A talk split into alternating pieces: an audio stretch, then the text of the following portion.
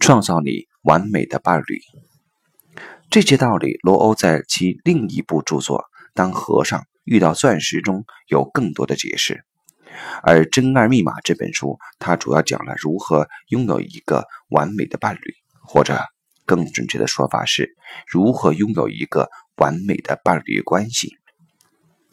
那么，怎么拥有完美的伴侣？去哪里找呢？去舞厅、星巴克还是图书馆？罗欧的回答是：去你的内心中。如果你想拥有一个什么样的伴侣，先要在你的内心中种下相应的种子。你那个完美的伴侣，是你由你自己的内心所创造出来的。不仅如此，甚至周围所有事物都是经由你的名印制造出来的。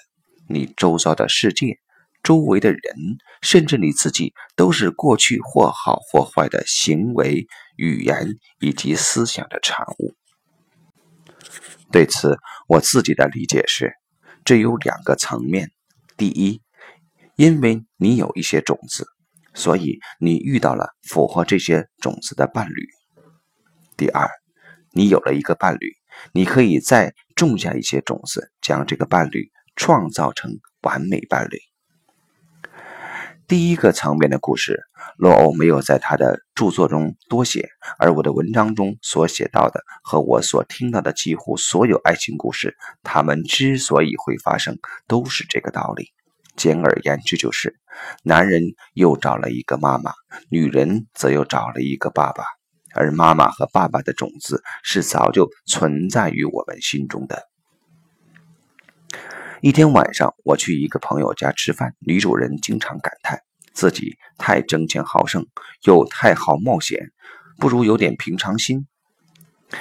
有点平常心，这种渴望就是种子，她做不到这一点，但这颗种子照样会开花结果。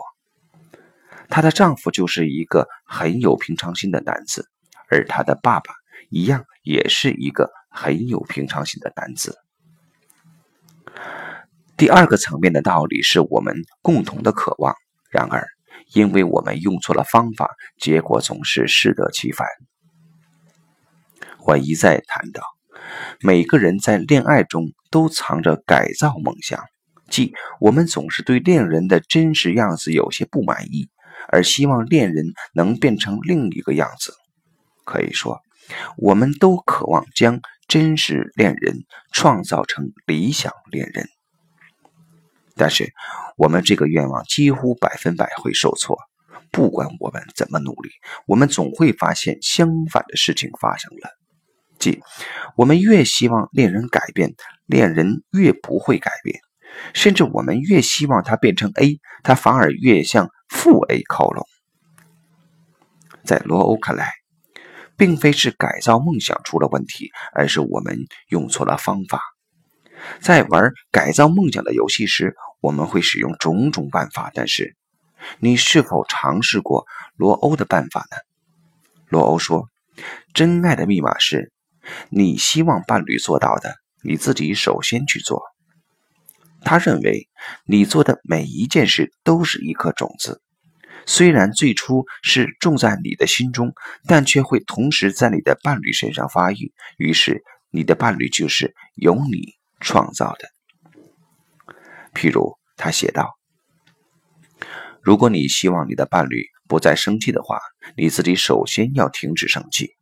你自己先要停下来，不要等他停下来。他是你自己的一面镜子。